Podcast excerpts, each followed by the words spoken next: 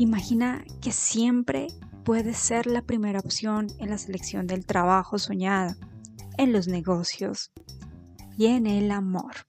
Hola, ¿qué tal? Soy Carol Franco. Vamos a marcar cada espacio donde estés. Los demás van a percibir de ti lo que realmente eres. Llegaste al lugar correcto y perfecto para tomar coraje y actuar consecuente a tu valor personal. Sí, ya es hora que valoren lo que eres, pero sobre todo que tú te reconozcas, tú reconozcas tu valor, aunque yo prefiero llamarlo poder personal. Márcate con Carol Franco y expandirás tu marca personal.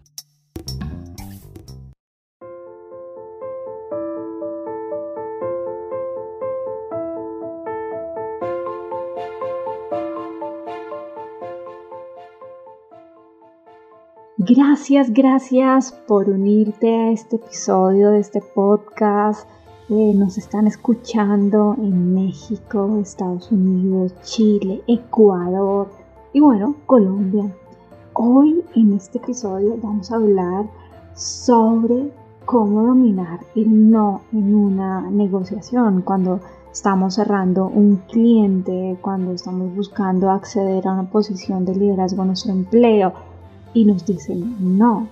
O cuando el cliente es un poco difícil y eh, todo el tiempo no, no a los productos, no a los servicios, no a lo que le estamos entregando. Y tiene esa inclinación por, por el no. Entonces, lo primero es vamos a hurgar, vamos a entrar al no, a, a comprender qué significa el no, porque es que nuestra sociedad lo tiene satanizado nuestra sociedad eh, nos ha enseñado pues que, siempre debemos buscar el sí y que el sí es positivo y que hablar desde el espacio positivo y el no es negativo y el no hay que oír. Sin embargo, el no tiene la capacidad de cambiar la conversación. Cuando a ti te dicen no, la conversación toma un giro que puede ser inesperado sin embargo, esto es una oportunidad, una oportunidad para la innovación y para la creatividad. Entonces, vamos a empezar a quitarle ese miedo y ese manto oscuro al no. Usualmente leemos el no como el final de la conversación, pero no, es todo lo contrario porque nos permite indagar, nos permite profundizar y entender exactamente qué es lo que quiere la persona. Ahora, entonces, ¿qué vamos a hacer cuando un cliente tiene duda, nos rechaza, nos devuelve productos o nos pasa lo mismo en la oficina, en el trabajo? ¿Qué hacemos con esos clientes y esos jefes que son difíciles y que nos estresan y a veces nos pueden generar impulsos de malestar, de rabia y entonces correo va, correo viene, WhatsApp va, WhatsApp viene y termina siendo eso un pimponeo donde cada uno se defiende y desde luego presenta su posición, ¿cierto? Entonces, el primer paso es no forzar el sí. El sí, cuando estamos, por ejemplo, haciendo un cierre de, negocio, dejémoslo para el final. Y ya, ya te voy a explicar por qué. Cuando estamos buscando una contratación, una negociación, algo en nuestro trabajo que nos dé el beneficio, no esperes un sí de entrada. Permítete el no porque no te va a dar posibilidades. Entonces, vamos a dejar ahí un momentico el no y vamos a, mirar un poco más lo que necesitamos para, para la negociación. Para la negociación necesitamos tener gran empatía, porque las personas quieren ser comprendidas. Entonces significa anticiparnos y entender cuáles son esos pensamientos positivos que tienen alrededor nuestro, alrededor de nuestro producto, de nuestro servicio, de nuestro negocio. Y cuando nos anticipamos y podemos decirle a las personas, o sea, lo que hacemos, lo que vimos en el episodio pasado, hacemos la etiqueta y la presentamos, la comunicamos. Pareciera que estuvieras pensando esto, pareciera que tuvieras este miedo. eh, siento o tengo la lectura eh, de que tienes eh, preocupación sobre la inversión de tu dinero. Entonces, cuando te anticipas a ello, empiezas a generar la empatía y generas seguridad, generas tranquilidad en la persona.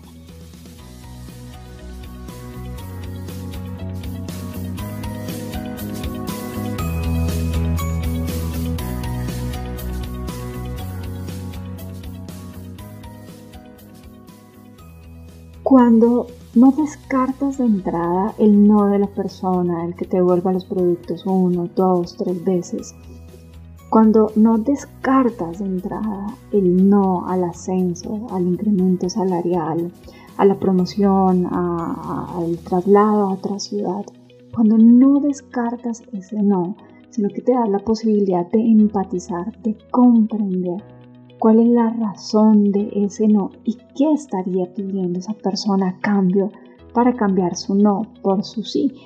De eso se trata el proceso de empatía. cuando te digan un no, debemos empezar a formular preguntas que nos permitan tener una actitud conciliadora, una actitud de me pongo en tus zapatos, quiero saber cuál es la razón de tu no, sin alterarse, eh, yo sé que es difícil porque a mí me ha pasado, yo he tenido clientes difíciles, he tenido cuando eh, estaba empleada en el sector público, jefes difíciles y sé que el, el poke face no es tan fácil. Sin embargo, hace parte del proceso de negociación, hace parte del proceso de evolución en nuestros negocios. ¿Listo? Entonces, primer paso, para lidiar con el no es sentir la empatía y no descartar de entrada el no. Empezar a cambiar la manera como vemos el no. Realmente es el primer paso. Cambiar la manera como vemos el no. El segundo paso es generar la empatía. El tercero es eh, entender que las razones para decir no son muy poderosas y pueden ser en la mayoría de los casos más poderosas que las razones de decir sí. Entonces hay que empezar a quitar las barreras, hay que exponer con serenidad y, recuerdas que en unos episodios anteriores te hablaba sobre la importancia del tono del locutor nocturno, del locutor tranquilo, sereno, de ese locutor que tiene la capacidad de persuadir con su voz sin sentir eh, sin sentirse exaltado, ni nervioso, ni intranquilo, pero tampoco demasiado pasivo. Entonces esa voz del locutor es ese punto medio de calma. Y en ese episodio hablábamos sobre cómo la, la voz del locutor logra generar tranquilidad en las personas y esa tranquilidad es lo que va a despejar, quitar los impulsos, si hay ira, si hay tensión, si hay ansiedad. La voz del locutor juega un papel muy importante. Y esa voz del locutor va a ser importante para despejar esas barreras que, las personas están exponiendo. Entonces, con cada una de sus, de sus, barreras, de las barreras por las que te dice te estoy devolviendo este trabajo, no estás listo para, o no estás lista para para este ascenso, empiezas a derribarlas con serenidad, sin necesidad de el ego, sin necesidad de mostrarte audaz, de mostrarte brillante. Recuerda, locutor sereno o locutora serena. Ahora viene el cuarto paso. Este paso no suele gustar muchísimo porque es anticiparnos a lo que va a pasar en esa reunión, eh, en ese espacio donde seguramente puede haber una confrontación o anticiparme a ese correo. Y es hacer una lista de los errores que está leyendo con la contraparte. ¿sí? Ese cliente, ese jefe, cuál es la lista mental que tiene sobre ti, sobre tu producto, sobre tu servicio. Todo lo que está pensando y sintiendo de ti. Lo que vas a hacer es un escaneo de sus pensamientos y haz una lista. Ahora tú dirás, pero yo no, no soy bruja, ni brujo, ni vidente, como para, para saber exactamente qué es. Claro, realmente el cliente, el jefe lleva dándote pistas hace rato. Que tú de pronto no las estés cachando, que tú de pronto no las estés eh, teniendo en cuenta, es otra cosa. Pero vienes recibiendo feedback. Cuando ya has recibido no, tienes feedback. Y también eh, lo que sucede en las reuniones, su gestualidad, y, vale la pena también suponer un poco, porque eso te va a tener más preparado, te va a dar una ventaja. Entonces la idea es escanea esos pensamientos y no tengas temor a darte cuenta de esos eh, aspectos que no son tan positivos que está leyendo la contraparte. Y aquí viene un tema de vulnerabilidad y por eso a la gente no les suele gustar mucho este ejercicio es porque te pones en un espacio vulnerable y tienes que mirarte al espejo y ver lo que esos sesgos eh, con los cuales la otra persona te está, te está abordando. Entonces cuando hacemos esa lista nos ponemos vulnerables. Ahora, quiero que te quede este mensaje tatuado en tu corazón, por favor. La vulnerabilidad es poder. La vulnerabilidad es tu zona de poder. Si manejas tu vulnerabilidad, si tú sabes cuáles son tus defectos, tus debilidades, nadie, nadie, absolutamente nadie podrá hacerte daño. Porque tú ya estás en esa zona en control y dándote cuenta de lo que tienes que mejorar. En la vulnerabilidad, tú siempre ganas. Así que es tu zona de poder. Por eso te invito a que no sientas temor en hacer este ejercicio de hacer esa lista. Cuando ya tengas la lista, desarrolla tres autoacusaciones. ¿Qué significa esto?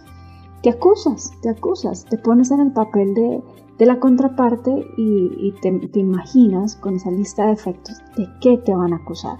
Te van a acusar de eh, ventajosa, te van a acusar de no cumplir el contrato en todas sus cláusulas, te van a acusar de arrogante, te van a acusar de querer ganar, llevarte todas las ganancias. Bueno, haz unas, por lo menos tres autoacusaciones ya te voy a decir qué vas a hacer con eso. Esto no es para que mm, te sientas mal, ni estoy buscando golpear tu ego, ni tu seguridad, ni despertar el síndrome de impostor. No, no, no, no, no. Recuerda que este episodio es domina los no en una negociación. Y si no domino mi vulnerabilidad, pues no puedo dominar los, los no en una negociación.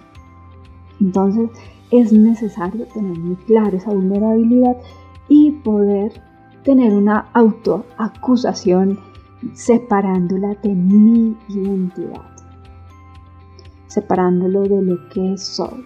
¿Listo? Porque mi identidad realmente es mucho más poderosa y más grande de un hecho o de un resultado específico. Listo, entonces tienes esa autoacusación y tienes esa lista. Cuando llega el proceso de sentarte a hablar con tu cliente, donde no va a, escatimar en, en dejarte claro su no, la manera de desarmarlo, la manera de dominar estos no, es empezando diciendo, mira, yo sé que tú te has sentido así, entonces viene la empatía, sientes que, nosotros estamos teniendo una ventaja económica frente al producto o servicio que te estamos ofreciendo, sientes que no te estamos dedicando el tiempo suficiente, sientes y haz la lista y empiezas a hablar. Eh, quiero contarte, el paso siguiente es, quiero contarte que esta es la situación y nosotros somos conscientes de que hemos cometido este y este error, la autoacusación. Y cierras diciendo como, yo entiendo que tú estés pensando que nosotros no queremos cumplirte el contrato. Yo entiendo que tú puedas estar pensando Y además aquí viene muy, es muy importante la lingüística que usamos, ¿sí? no darlo por hecho, no darlo como por letra con sangre y marcada en mármol. No, no, no, no, no. Entonces vamos a utilizar el, el parece ser, el me da la impresión, el si yo estuviera en tu lugar tal vez pensaría esto, ¿sí? dando siempre la posibilidad a la, a la duda, ¿no? porque si te vas con información tajante, sencillamente vas a ser rechazada. Entonces, eh, manifiestas eso y, el último paso es decirle, yo siento o nos da la sensación o yo estando en tu lugar pensaría que vamos a incumplirte el contrato, que no te vamos a pagar a tiempo, etc, etc. ¿Sabes cuál es la reacción de las personas? Quiero que lo, lo vivas y lo experimentes. Las personas dicen como, no, no, no, no, no, no, eh, tampoco es así eh, realmente nos hemos sentido eh, tal vez de esta u otra manera, pero no estamos pensando eso de ustedes. Sabemos que son personas altamente calificadas y por eso estás trabajando acá o por eso te hemos contratado las personas, van a buscar. Entonces ahí viene el sí. Detrás de, de esa autoacusación las personas van a decir, bueno, realmente esta gente tiene una capacidad introspectiva, tiene una capacidad de, generar cambio y eso va a modificar un no en un sí. Primero porque estás sintiendo empatía. Segundo, porque estás quitando las barreras. Tercero, porque eh, entiendes cuáles son las etiquetas que ellos están viviendo, que ellos están sintiendo y los estás sacando del temor y los estás sacando del no tener el control y les estás permitiendo tener el control. Cuando tú le das la, la ventaja a la otra persona, cuando tú le, le haces sentir seguro, pues ellos se sienten en control y eso lo vamos a ver en el episodio siguiente sobre cómo generar esa persuasión con las personas, ayudándoles a, que tienen el control de la situación. Cuando las personas sienten que tienen el control de la situación, se van a un sí. Cuando estés en esa conversación difícil de autoacusación, no temas en hacer pausas. Mira, las pausas acá son completamente relevantes porque lo que le va a permitir a la otra persona reflexionar sobre lo que tú estás diciendo. Y cuando tú haces la pausa, la persona busca rellenar esa pausa. Y posiblemente el relleno de esa pausa es diciendo, bueno, tampoco es así, tampoco te lo tomes tan a pecho, tampoco hagas esa lectura tan, tan fuerte porque ustedes realmente o tú realmente has hecho esto bien y, y nosotros confiamos y por eso los contratamos. Esos silencios son buenos y la contraparte siempre los llenará. Así que no le temas, no le temas al silencio. Así el silencio parezca que fueron 10 minutos. Mantente firme con eso.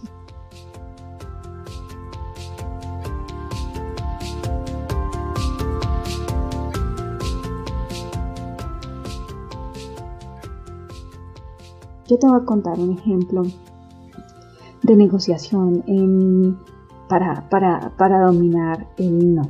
Bueno, en mi vida he recibido muchísimos no en, en negociación y quiero contarte un caso específico de un cliente al que realmente yo sentía que no debía trabajarle, pero bueno, igual hicimos un acuerdo, una negociación de tres meses. Cuando llegó el primer producto, esta persona se fue inmediatamente a la identidad a la identidad de mi equipo, a la identidad de mi trabajo, es como mm, no sirve, no sirve. Y, me dijo a mí, tienes que supervisar a tu equipo, tienes que revisar lo que hace, lo que hace tu equipo. En ese momento yo no tenía tantas habilidades de negociación y parte de mi vulnerabilidad es cuando hablan de mi equipo y cuando yo sé todo lo que hace mi equipo para para hacer un buen trabajo, entonces pues eso no, no me gustó para nada. Así que empezamos un rifirrafe correo va, correo viene, nota de voz viene, además que no parecían notas de voz, parecían podcast de todo lo que, de todo lo que nos dijimos. Después de eso, yo dije, ok, esto no va para ninguna parte. Definitivamente esta persona no está valorando el trabajo, no tiene claro lo que quiere. Entonces, pues vamos a dejar esto en los mejores términos. Entonces ahí es cuando tú tienes que despedir el cliente y fue una conversación completamente honesta, empática, decirle, ok, comprendo, estás en todo tu derecho de no sentir satisfacción con, con, el producto. Y empecé a validarle cada una de sus barreras y quitarle cada una de esas limitaciones. Obviamente cuando hay una, e, ese tipo de relaciones se logra golpear y emocionalmente pues queda ahí como la, la, cicatriz. Sin embargo, en términos de negociación, en términos de, contractuales, pudimos llegar a un acuerdo, un acuerdo que me, benefició a mí y obviamente lo benefició a él y poder cerrar unos términos en un, contrato en términos profesionales, que será mi objetivo. Mi objetivo no era quedar de amiga ni, ni salir a tomar café con esta persona, sino sencillamente hacer un buen cierre contractual. Por la paz mental de, todos y por la paz jurídica de, todo el equipo y de mi empresa.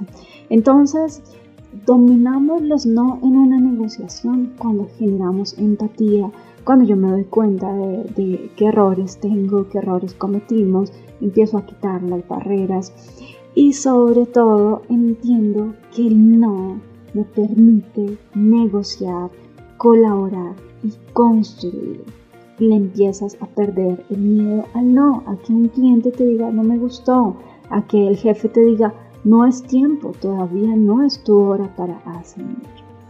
Y entender que en la negociación que romper esa barrera del no requiere cada uno de los pasos que te di para poder llegar a ese sí.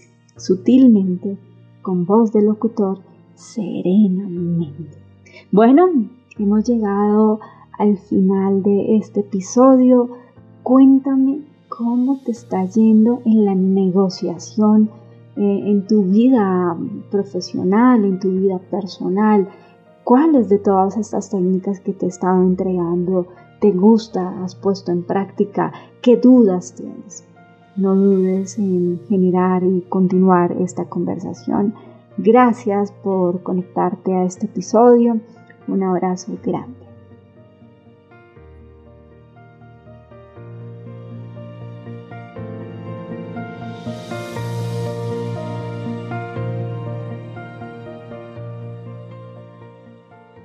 Esta conversación ha finalizado por hoy. Sin embargo, me encantaría saber de ti. Las mejores conversaciones ocurren después. ¿Qué tal si nos encontramos en mi página carolfranco.com o nos seguimos en LinkedIn e Instagram? También puedes enviarme un email con tus preguntas y comentarios. Y si no, pues también puedes compartir este episodio con familia y amigos. Recuérdalo, sé consciente que salir adelante, progresar, experimentar el éxito depende de ti así que permanece marcando cada espacio con tu poder personal.